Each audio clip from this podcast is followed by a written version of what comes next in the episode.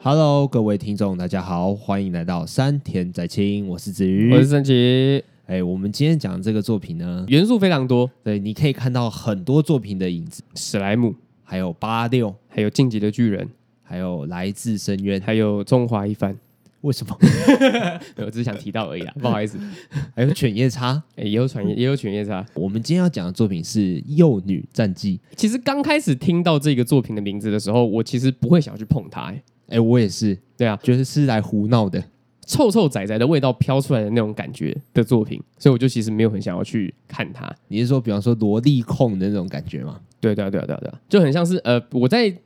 路上捡到一个萝莉这样子的感觉，就类似那样那样子的作品，我也以为是这样子的作品，捡到女高中生，哎，对，类似那种。那你看完之后嘞？我看完之后嘛，其实我一开始看第一集，然后就会觉得说，怎么你有点不一样吗？就跟一个人的名字上面写英俊，那那个人就不会太帅的意思。啊，一个女生叫美丽，她就其实就长得算普通，就还好，对啊，所以在幼在幼女战记里面可以看得到幼女，但是这个幼女呢，我觉得是有一点有一点误导观众的感觉，可是就是做一个反差，嘿，感觉就很像是，哎、给别人的感觉就很像是它是一个呃仔仔作品，可是其实完全不是。完全不是，真的不是。她基本上就只是一个女主角，是一个小女生这样而已。哎、然后她投入大人们或者是男人们的战争，对，没错，而且她在里面是鹤立鸡群的存在，即便她可能身材比较娇小，但她用她的才能立于众人之上，那为什么他有这个才能呢？没有错，因为她是个转身作 品。对，这就是为什么前面我们说很像史莱姆啦。对，我觉得像八六啊，像巨人啊什么的，但是终归来讲，它最像史莱姆。嗯，因为我们先讲它最初始的设定好了。女主角她是一个怎么样的人？女主角她是一个理理性主义者，极端哦，极端的理性主义者，他是会在公司直接说，就是啊，你这个烂部下，你事情都没有做好，你就给我滚。然后那部下说，对我我还有家要养啊，他就说，我才不管你呢，你给我滚这样子。哎，你刚刚说公司吗？我们刚刚不是在讲战争吗？呃，因为他的前身就是一个公司的主管，啊、前世对，他的前身，他的前世、哦好好就是一个前身公司的主管，他的他灵魂的上一个躯体就对了，对，那是一个现代社会公司的主管。哎、哎，然后呢？他会非常的打压他的部下，他觉得他不会给部下面子，他觉得说公司留你这个人是没有用的，如果你不会做事的话，那你那你甚至活在这个世上也没什么用。啊、这样的可感是觉我家人要养啊，我的妹妹要上大学啊，我的小孩要吸奶啊，哎这样子、哎哎，I don't give a shit，就是干我屁事。对，就没了错，我根本不管。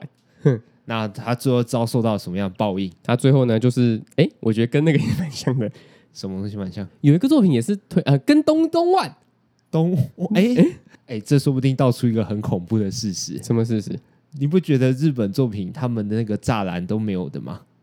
哦，不像台湾的捷运一样，像我看那个时空少女也是啊，你看过时空少女吧？时空少女跳跃吧，时空哦，少女，我知道，我知对道。啊，那个电车直接长在道路上面，哎、那真的很危险哎、对啊，那个随随便便都会撞到人啊。对吧？虽然也不是说台湾没有，只是在一个比较都市化的地方，还是有这种设计，其实还蛮触目惊心的。对啊，台湾的火车站，哎、台铁的话其实也没有栅栏，台铁其实没有，但但捷运就一定有，捷运有因为因为捷运的班次实在是太多，而且人人更多。对，早期捷运也不是每一站都有的，现现在也不是每一站都有吧？你到郊外郊外不是水郊哦淡水，淡水算郊外吧？算，对吧？哎淡水有吧？淡水有吗？淡水淡水没有啊啦，淡淡水水在还没有淡水那个路面的捷运 呢，乡下地方，都跟你一样是新北，你何苦呢？啊，新北大家都是好朋友啦。一家亲对啊，我来讲东万，我来讲东万。哦，对，为什么会像东万呢？是因为主角他的生他在生前就是被他的部下给推下火车的，被裁员的那个，没错。然后你知道转身系列呢，就是一定会死人，没错，哎，那他死人呢，刚好就是跟东万一模一样，东万也是在火车，哎，东万也是在火车站被别人推下轨道，哦，这样那个画面真的一模一样，没有不一样，我觉不得一一样，。样他有落地， 但他没落地，诶他在落地东莞有落地之前，东莞有落地，然后主角他是没落地，然后在空中那个时间被暂停，对，然后在暂停的时候呢，他好像就有一个很像神，但是又好像不是神的一个一个东西在跟他对话，然后主角称他为存在 X，对，就是我不承认你是神，你就是一个未知的东西。比较像恶魔吗？呃，他也没有特别讲恶魔还是神，因为他就是无神论者，他也不嗯没是、错他也不是基督教那一派的，嗯，哎，不是天主教，也不是佛教，那就是你是一个不知道什么东西。我觉得他有一个很好的解释是，如果你是神的话，那你怎么会允许这种情况发生？嗯嗯，你怎么会允许说哦，我明明没有做错什么事情？啊，也许我击败了一点，也许我刻薄了一点，但是我没有做错事情。你怎么会让一个没有做错事情的人遭受到这种对待？所以你允许这种事情的话，你就不是神，你应该是恶魔才对。嗯，对他，他就有明确提出这句话。可是那个人他就不觉得那个存在 X 就不觉得他是恶魔，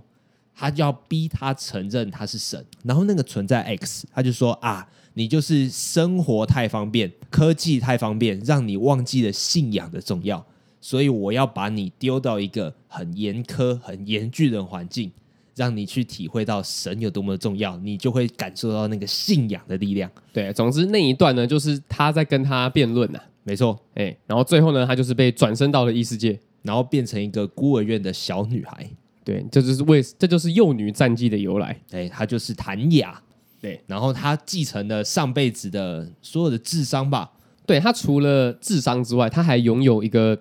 因为那个世界它是有魔力存在的，对，那是一个平行时空啦。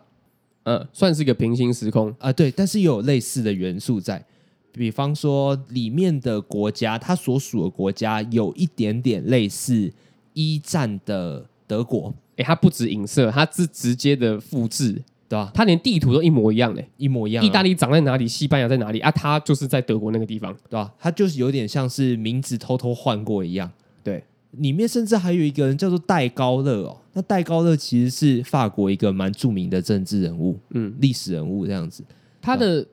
它的帝国的首都也叫博卢啊，跟柏林也只差一点啊。差一个字这样子。对啊，我在看那个 YouTuber 的解析的时候，我有提到一件事情，就是有好多个假设有好多个平行时空，那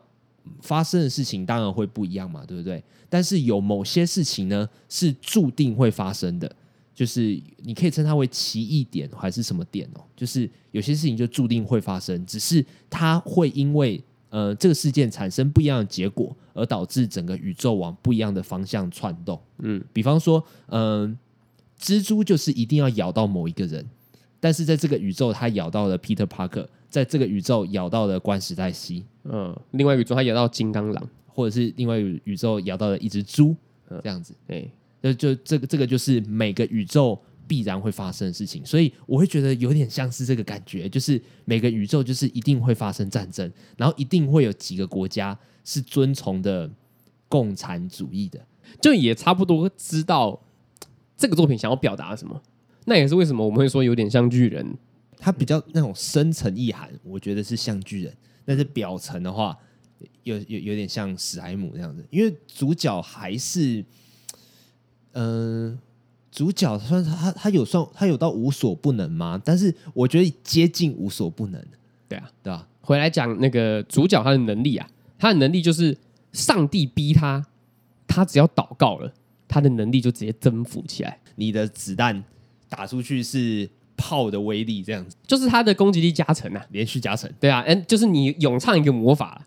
咏唱魔法之后，哎，得到一个 buff，然后你的呃，就是螺旋丸变大于螺旋丸这样的哎、感觉。你这样讲我就很懂，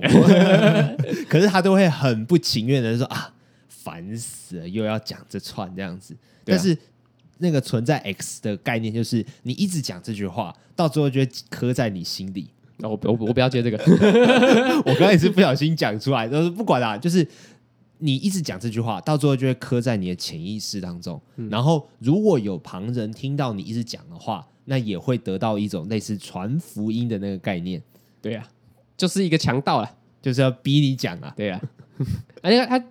那个存在 X 很像个流氓的感觉，就是对好，你不信我没关系，我就让你到另外一个地方啊，你我就逼你要讲我的名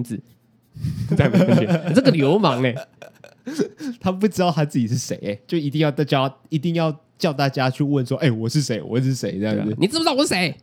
不知道，不知道。你知道我爸是谁吗？ 干，你失忆哦，对 啊， 失忆鬼。一个富二代会讲的话，这样子。所以我觉得啊，这个作品它其实是二零一三年的作品，其实有点老了。很老了，对啊，它是一三年的时候轻小说有写出来这啊样，哦，他是轻小说。本来是轻小说，然后改编成漫画，然后再出动画。那我们刚才说他像很多作 品，哎，没有，是很多作品像 它，它是始祖啊。偷借那些元素有没有？我觉得我们前几集有讲到，就是比方说啊、好几个元素凑在一起就是一个新的东西，有没有？对啊，但是他其实在七年前，二零一三年、八年前，他就把这些东西组起来，它才是新的东西。我们真的是相见恨晚啊，真的，我觉得，呃，你如果不讲的话，我会以为它是近两年才出的东西，真的因为我觉得它其实还是新的，甚至于它的作画水平、它动画水平，它其实有在运镜，你知道吗？嗯而且它的音效，我也觉得，哇，有那个战争感，那种磅礴的感觉。嗯，然后再讲一件事情，是它的画风有点像是家庭教师，家庭教师对，就是每李每包恩吗？对对对，而且就每个人每个人物的嘴唇都翘翘的，我不知道为什么会这样画，可是就是好像不画嘴唇会怪怪的感觉，所以硬把嘴唇画出来。有漫画家是嘴唇控这样子吗？对啊，可是我觉得这一部很也比较厉害的一点是，他很会运用面部的表情，那种狰狞的感觉，不像《狂赌之渊》一样这么的夸张，可是他会用在适时的时候用一些很狰狞的表情来表现那个时候的氛围。哦，对，我觉得用在那个幼女身上，我不要叫幼女啊，用在谭雅身上，我就觉得非常的好，因为谭雅她就是一个日本上班族转身嘛。对，然后她她的基因里面其实还是有那个男生的那个感觉在里面。我觉得这一方面是声优表现也很好，然后一方面是他们在作画的时候那个脸部表情啊，就不是一个十岁的小女孩会摆出来的表情，嗯，就非常的有点像恶魔啦，那个声优他是龙卷，你知道吗？龙卷。站立的龙卷是那个一拳超人的啊，哦对你没看我不到知，道，我不知道，抱歉。好，没关系，没关系，反正他这声优是龙卷，那他在其他作品，他也是女生，然后演绎男生，男生的很好吗？不是不是他，我说的那个龙卷就是个单纯的女生，可是她是个傲娇的女生，嗯，然后她的声音质感也是有一点，有点过了过了什么电子音效的感觉，就是呃呃呃呃这样的有感觉，滤镜这样。对对对。对对，她自带滤镜的感 觉，我觉得其实蛮屌的这个配音员，所以你会觉得说，不会因为主角是幼女，然后就觉得说她是一个不正经的作品。因为他第一集下一个震撼弹，嗯，一开始的时候会觉得说啊这个腐腐臭味有点重。然后就像在玩儿戏一样。对对对，可是最后那个震撼弹，其实我我相信啦，大概九成以上看这部作品的人，看到第一集的后面是会有点吓到的。哦，他居然是一个这样子的人，我觉得这可以讲。第一集都不算暴雷，第一集都在铺设定啊。第一集呢，呃，有部下违抗他，呃，那个部下自以为自己是好的出发点，他想要去冲锋陷阵那样子，想要去杀敌这样子。可是，在他眼里，你就是不服上司的命令。他觉得这样子的人出现在战场就是送死的行为，然后他就说要把发配到呃后勤后勤部队去。然后那个那两个那就不服啊，就说哦，我就是要上场打仗啊，我要把呃我把敌人杀死啊，什么什么的，就是拜托让我上场打仗吧。然后就说啊好，然后我我尊重你的决定，但是你还是要得到相应的惩罚。然后到最后他的结论是把他分配到那个叫什么监视台哦，呃，就是一个碉堡里面，啊碉堡里面，嗯但是还是在前线的战场。然后那个那两个士兵就好像可以接受这个决议这样子，因为还是在前线嘛。但是结果他真正的出发点呢，其实其实是想说，干这个这么长、这么长、这么大一个碉堡放在前线，敌方的炮兵一定是首先就是打他打那边的，就是标靶的意思啊，对，所以他把他的那两个部下其实是放在一个最容易死掉的地方。因为你就是想要去送死嘛。那我就成全你啊，我很我对你很好吧。然后最后一幕，最后一幕的时候就是，哎、露出一个邪笑，然后看着镜头，哎，哎好恶心啊！对，真的是有一次会被吓到的。嘿，没错，他在第一集的时候就告诉你说，这不是一个什么，你刚刚说什么臭臭的电影，幼女不是她的卖点，嗯幼女只是她的一个设定它而已。的啊特征呢？对你，不用特别去期待幼女会有什么样色色的进展，不会有。它是一个恐怖的小萝莉。对啊，就是做这一个反差出来，嗯就其实还、还蛮好的。而且它其实每个国家的飞行器都不长得不一样哎、你是说他们的魔力来源吗？我魔力来源说不定都一样，我感觉就是来自于人体啊，因为每个人会去测你的那个叫什么魔导资格哦，魔导资质啊。但是好像你会用某个机器去把那个魔力散发出来，然后每个国家的机器都长得不太一样。啊，没有没有啦，是每个人每个国家的飞行器不一样、欸。女主角的国家就是呃，装在脚上，一一只鞋子，哎，对，而且还是单脚哦。哎、只有一只哦，只有一只哦，一只鞋子而已哦。我在想象的时候就干这样子很不协调啊，你这样只能用单脚飞、哎对啊，你可能好歹像钢铁人那样吧？或者你好歹就像进击的巨人一样嘛，就是有两个钩子可以辅助嘛。哎、对，对啊，啊，可是就是一只脚，然后就是有一个，就一只脚是动力输出，这样看这样看起来就非常不平衡。我这我用看的就觉得不平衡的。啊，其他国家有一些是一个钢铁的马，哎、对，还要做成马的形状，哎，很搞刚呢。就觉得不做成马的形状，好像好像没有一个心灵寄托一样。对啊，然后在北边一点的很也很特别，它是一个滑雪板，我觉得那个是最烂的，我觉得那个对啊最烂，因为你不会因为你有两个滑雪板，有点像雪橇那样子，你就有那个在空中滑翔的感觉，因为你是装在脚的前面的，脚掌前面的，它应该会成为你的阻力才对，你很难去控制那个方向吧？确实啊。可是因为它是在北方的部队嘛，所以其实还蛮容易下雪的。所以它它如果不飞的话，它就是可以当一个真正的滑雪板用嘛。 我觉得是这样子啊，我真的觉得是这样子，你不要笑啊，真的是这样子吧？这么神哦！对啊，就是两用啊。我这样子想的话，我会觉得说，如果我不小心被击落了，那我就要摔到地面的时候，哎、没关系，我这个其实也是雪橇，然后这样砰，然后就哎哎哎，刚、好着陆这样子，着陆之后再再滑一下。或者是两个滑雪板都直接直直的这样插在地上，你就不能动了。啊，如果我技术好的话，我就可以刚好咻这样进去啊。对啊，我觉得是这样子啊，我觉得这样子啊， 它就是会下雪嘛，啊，就做刚好做个滑雪板嘛，啊，你不飞的时候，你要省魔力的时候，你就用滑 的啊，好像可以接受， 可以吧好？像可以了。虽然你刚刚说的那个也很有道理啦，就是你如果两两根长长的东西，然后飞在空中的话，它一定会变成风阻啊。对吧？嗯嗯，好，这个这个物理原则就稍微忽略一下下了。对啊，这其实没什么好讨论的嘛，反正它就是这样演出来的，它也真的可以飞。对， 还有第三个，我觉得蛮不错的。我们前面有提过，就是关于三 D 这个东西在作画里面，在这个动作画面里面，嗯嗯，在刃牙或者是全院阿修罗里面，都好像有点偏违和。对，甚至我在看 Vivi 的时候，还有就是有一点点看到的时候会觉得说，哎、好像跟背景没有到很融合。其实《幼女战记》它呃规避的很巧妙，它的三 D 全部都是出现大概零点五秒，嗯让我们知道一那边那边有一个东西，然后可以动得很流畅就好了。哦，你所以你觉得以三 D 来讲的话，是你目前看过最合理？诶，不是最不是最合理，最舒适的吗？看起来最舒服的。而且它也是因为我觉得啦，它的平常二 D 的作画也不是单单二 D 的作画，就有点看我们看八六的感觉，是那种二点五 D，二点五 D，对，就是不是全不是纯三 D，可是它加了一点点三 D 的技术进去，可是实实际上是二 D。哦，二点五 D 这是一个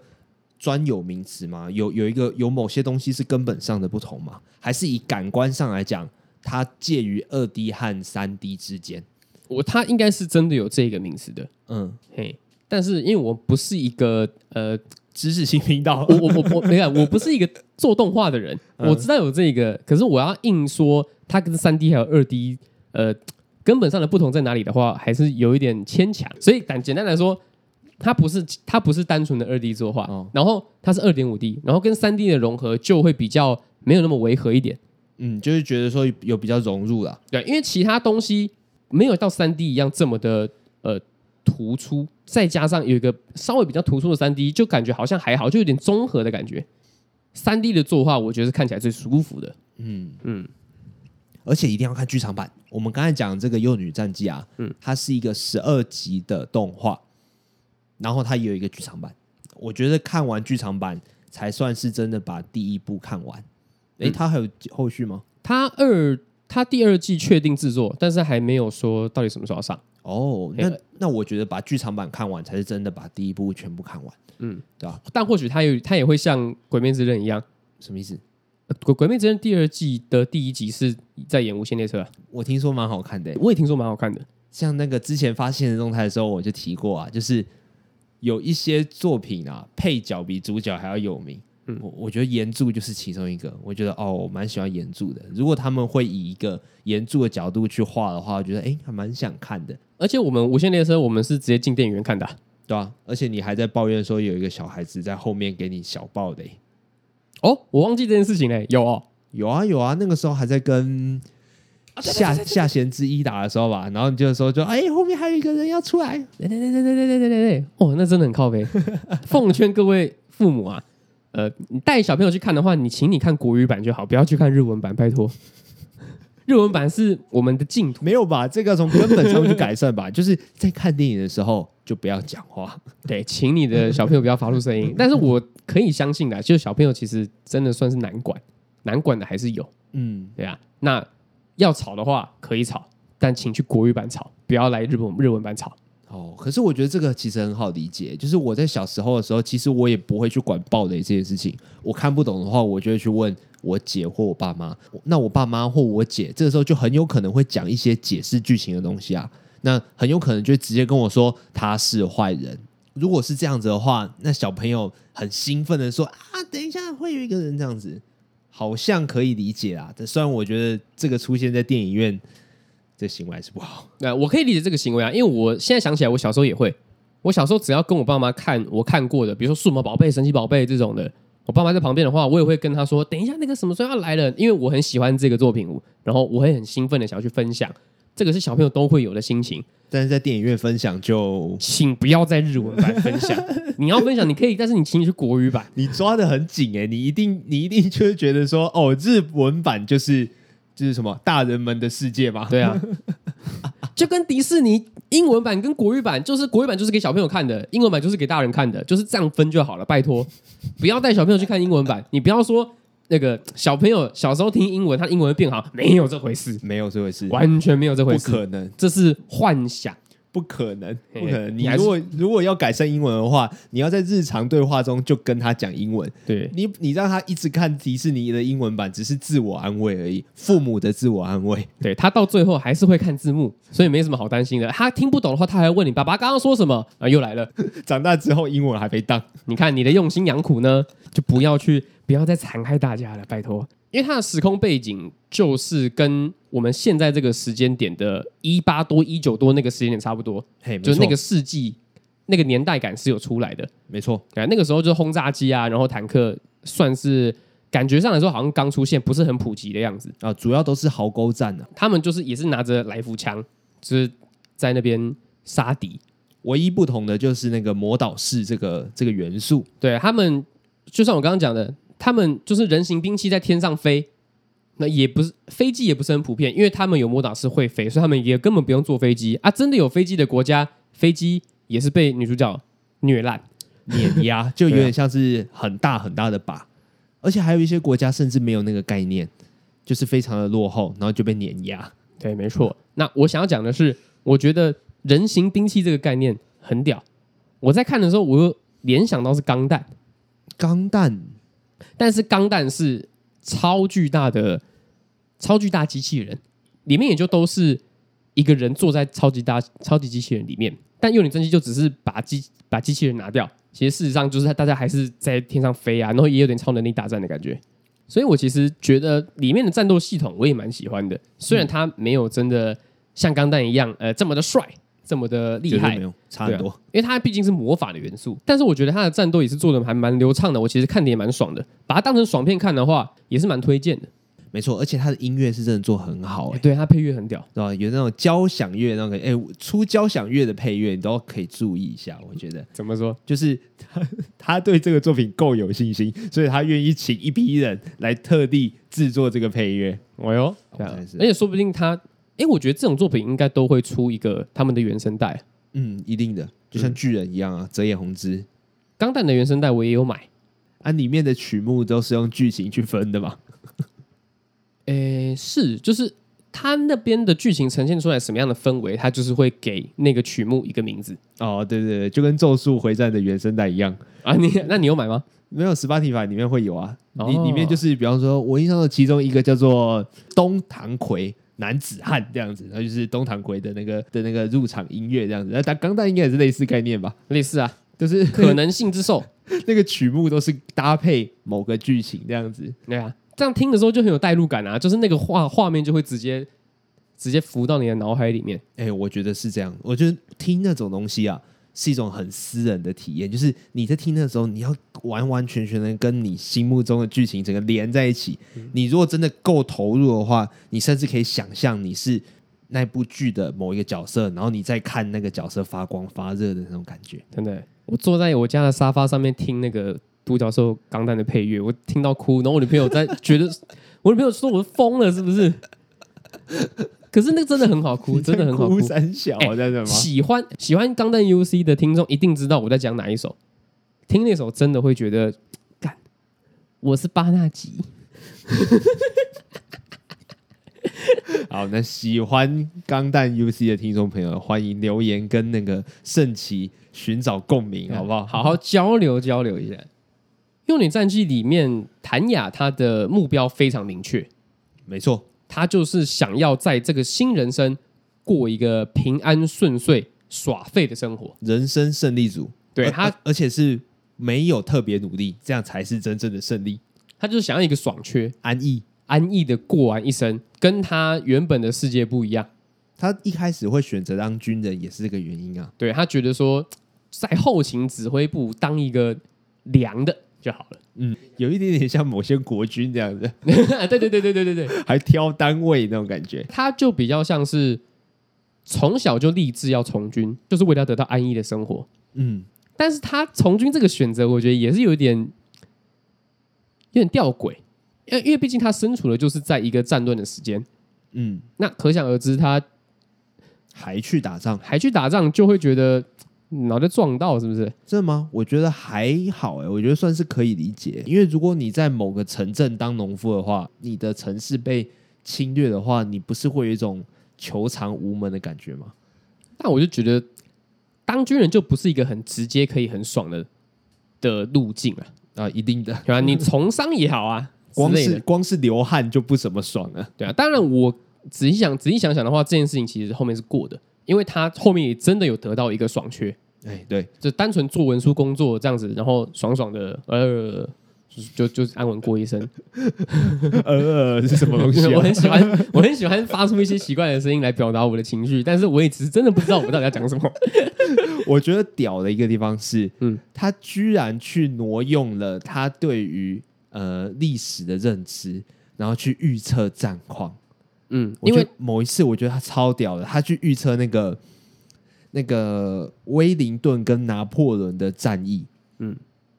哦，这边要教历史课吗？总之，拿破仑是一个很厉害的法国将军，但是在滑铁卢这个战役里面，他输给了英国的威灵顿将军。你知道，我小时候以为滑铁卢，它真的是在一个铁炉滑倒。 真的，我小时候真的是真的这样觉得、以为是像司马光打破水缸那种感觉吗，类似那种感觉。你小时候不会有这种感觉吗？ 会吧？滑，这他以前就只有讲拿破仑滑铁卢，滑就很像动词啊。 我长大我才知道滑铁卢是一个地方，但还好我没有这件事，除了你之外，我没有跟其他人说过。哎，但现在大家都听 到 现在了。大家都听 到了。我我还真的没有这样想过哎、所以，那你是第一次听到有人这样想吗？应该不是吧？哦，我从来没有跟朋友讨论拿破仑这件事情，哦，所以你是第一次听到。对我第一次听到。不过不过，我小时候我妈会给我那个那个历史的小书，就是里面里面她不会讲的很详细，她不会讲说政治怎么样啊，呃经济怎么样，她就只是跟你讲故事而已。所以关于拿破仑的生平，我说是略懂略懂啦。啊，总之跟跟那个谭雅的关联就是，她预测到呃在滑铁卢的这这个区域可能会发生什么事情。那我的国家大概有可能会是拿破仑的那个的那个处境，所以我事先预判战况，然后取得了那个有有点像扭转那个历史的感觉，有点像是规避那个奇异点的感觉，嗯嗯，然后取得了胜利这样子。因为我知道做某件事情必然会发生某件结果，所以我就说，哎，这件事情不要做，或者是他遇见了哪一件事情做了之后一定会有好结果，所以他就建议说，哎，那我们来做这件事情。哦，我觉得这种这种这种东西，就是真的是只有异世界转身才会有情节。而且我一开始的时候，我还觉得说，为什么到底为什么要设计异世界转身这一个这一个设定？嗯，然后才觉得说，哇，它塞在某一些地方，其实还算是很有巧思。哎、是真的很厉害，是真的很厉害，而且这个东西是真的可以跟呃现实生活的历史产生一点连接。然后还好他还是日本人的时候，有读一点点东西啊。嗯，所以我们在看这个作品的时候，其实还蛮有代入感的，哦，对对对，这倒是真的。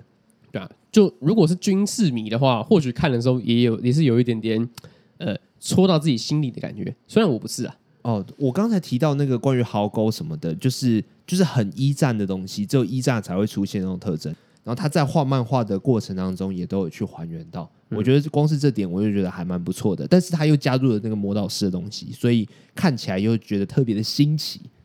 嗯，就是一一加一大于二的感觉。但是另外一件事情就是，他有时候会塞一些很莫名的笑点。对比方说，呃，谭雅他会讲一些很烂的笑话，讲一些班长会讲的笑话。哎、这是真的， 这是真的。我觉得他超屌的，他他啊，对啊，日本人可能也当过兵。对啊，那我就想说，哇，这个应该是一个有点中二的人才写得出来的台词啊。哦，对，有时候他还会用一些画面的呃画面的调度，比如说他、呃从沙漠打完回来之后，然后突然要变到雪地那边，哦，对对对，他的角色的那个构图都长一样，但是那个处境大不相同。哎一百八十度，哦，因为那个转场 做很好，对，转场做的很好。有一些节奏的设计其实也是要让你笑的。对，有一些搞笑，有一有一些笑拍，就会觉得说这一部作品也不是都处在一个很压抑的氛围底下，即便它是战争作品。所以我觉得《幼女战记》另外一方面呢，就是它虽然打着幼女的名号，但是其实也真的不是在看幼女。幼女或者是女生怎么样怎么样怎么样，它就是个很严肃很严肃的战争作品。说到严肃的战争作品的话，我觉得一定要去提到剧场版，因为剧场版的时候，他又带到一个更严肃的话题，就是你在战争的时候就会有私人的仇恨在里面。对，它讲就是大家都是有情绪的，没错，那前其实，在十二集的时候就会去提到啊，但是在剧场版的时候，把这个东西拉成一个主题，我觉得这个东西是真的很无解啊，因为这就是战争最愚蠢的地方。我不小心杀了你的爸爸啊，我哪知道我不小心杀了你爸？我也是为了我也是为了我自己的生存啊，我不杀了你爸，哎、你爸要来杀我、哎，哎，就觉得说战争一定脱离不了这个东西，然后也是每一部战争战争作品一定会拿来做的议题。就是战争这个东西真的是人类的智慧里面所能做到最愚蠢的事情啊。就它就它已经算是一个缺陷了。人与人之间的呃打架，或者是说有出现杀人的举动，都是错误的。可是你把这个东西上升到了国家的层次，就突然间变正确了、欸好像合理化了，那怎么可能合理化？在人的情绪、在感情里面，就是过不去啊！我的好兄弟，我同袍，我的父母被杀死了。那如果我能见到那个杀人凶手的话，干一定把一定把他做掉啊！嗯想尽办法做掉啊！而且更讽刺的是，战争是一个这么情绪化的东西，军人们是毫无情绪的，他他们们就像打电动一样。对他们就要求军人军人要毫无情绪的去面对跟处理这个充满情绪的东西，啊、真的很讽刺。然后里面把这个游戏玩的最好的是一个幼女，是一个转身异世界的超强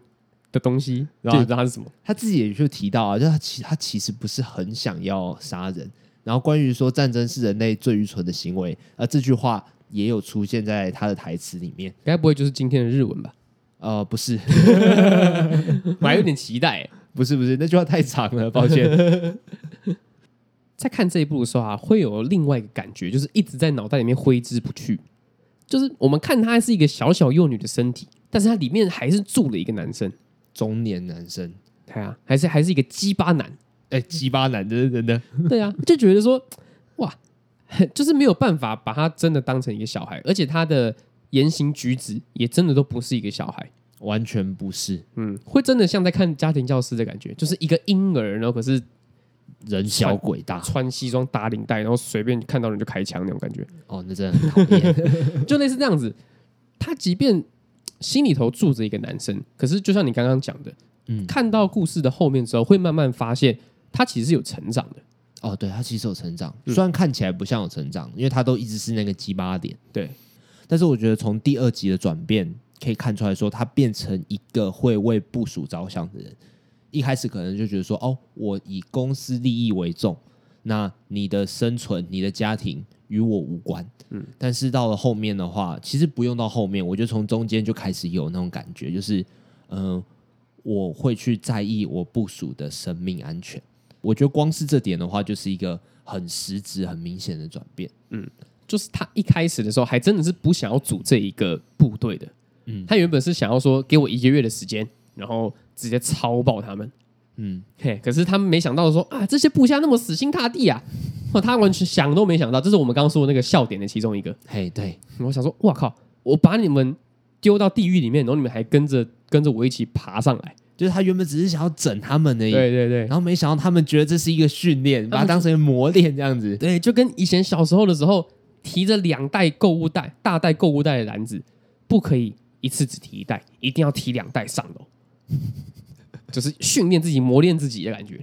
然后为这件事情感到很愉悦，对就是我哦撑过去了，那我还有什么事情不能撑过了呢？ 嗯那那些小兵们就是这样子，对他开始慢慢对于这些小兵会有感情产生了。他最一开始的时候呢，对于那个围下好，其实也是讲说我对于部下好这一个形象有被确立出来，那就就越可以让我过上安稳的生活。为了个人利益而做这些举动。但是他之后会真的发自内心的想说，喂，我的部下怎么样怎么样，干嘛的？就是他们已经变成一个生命共同体了。内化在他心里面就对了，对，就连最后他好像真的坐到了一个安稳舒适的位置，他的部下也是跟着他们一起的。鸡犬升天呐、对啊，一 一一起被调到后勤指挥部，然后爽爽过生活。一起爽。对啊，他也不是自己一个人去的，他是带着他整团部下一起去的。嗯，另外一件事情就是一开始的时候啊，这个空间。我我前面为什么会说它不太像是个平行宇宙？我觉得它比较像是这个存在 X 创造出来的一个空间，哎，怎么说？因为它存在 X 好像就是意气用事的把谭雅丢到这个世界里面。这个世界真的存在吗？不重要，重要的是里面的规则是存在 X 可以决定的。哦，我就是要逼你承认我是神。对，所以他好像就是把它丢到一个游戏里面的感觉。哦，反正他死掉了嘛。对里面的 NPC 的角色个性呢，是不是真的是存在 X 创造的也不重要，重要的是存在 X 可以决定很非常非常多事情。哦，所以你意思是说，有说不定他那些死心塌地的部下，或者是说他嗯想要耍废，但是莫名其妙回到前线，说不定都是存在 X 在默默设计好的。对啊，而且他前面就是有一点点小小的暗示的，他有一句话是呃，这个这个是神所所愿的，哦，对对对，如他神所愿。他有用一个很像法文还什么什么 deja 什么什么的弄弄出来，对不对？对，哦，对前面的时候都一直有暗示这件事情，所以我那个时候看的时候就我就在想说，这个应该不是一个单纯的世界。但我不知道后面的剧情，我也没有看清小说，我只是一个大胆、脑洞大开的猜测而已。算合理啊。如果有线索的话，那就 OK 啊。嗯，但是也不太确定啊。反正这个就是看作品好玩的地方，会有各种各种各式各样的解读。哦，没错，嗯，那我是不是说我是不是会被打脸呢？也不确定，反正看完之后是这样的感觉。哦，被打点也没我也没差差啦啊，我也没无差啊所谓，对啊，反正哇我能这样想的话呢，就是一个丢出来给大家，一个选项对，丢出来给丢出来给大家讨论的一个话题。哦，所以一切都有可能是被决定好的。对啊，我觉得存在 X 就是类似一个造物主的概念。那真的是不是神就是另外一回事，因为神是一个更大的概念，对啊恶魔也是个更大的概念，它是一个从宗教衍生出来，然后带有褒贬之意的东西。嗯，对，那倒不如说它就是一个存在 X 是一个最贴切的说法。 OK，教日文时间，来，日文小教室这句话呢，我觉得它就代表了整部《幼女战记》啊，嗯就是说，哎呦，现在就是 party time 就对了，对，战争时间哦，来哦，来哇，戦有諸君，戦争の時間だ。では戦戦友諸君戦争の時間だ。では就是那么啊，所以では啊，现在要怎么样嘞？那么戦有諸君，战友诸君呐，就是各位同胞们对，他们很喜欢用诸君呢、啊各位同袍们、各位战士们，嗯，然后戦争の時間だ，战争的战争 no 時間時間だ，这样子，战争的时间到了。这句话呢它讲在一个很特别的时间点啊，而基于剧情就不方便多说，但是你可以去看那个谭雅她那个狰狞的表情，她对于那个战争是多么的厌恶，但是又有那么一点点享受的成分在里面，她就是要成为这个里面的恶魔。他其实还蛮爽的，没错，对啊，在这个里面呢，我觉得这是一个幼女战机一个很大很大的看点。啊，我们刚才讲了，有一些历史的东西啊，有一些严肃的成分在里面，然后又有一些搞笑，好像听起来好像有点杂乱，对不对？但其实你在看的时候，你不会有这种感觉，你会觉得说它有一种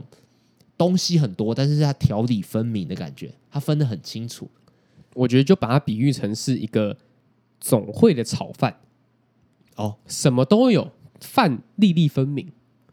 但是你很一好起吃很好吃，也很好吃很好吃啊！对，那、这这是一个蛮高的称赞。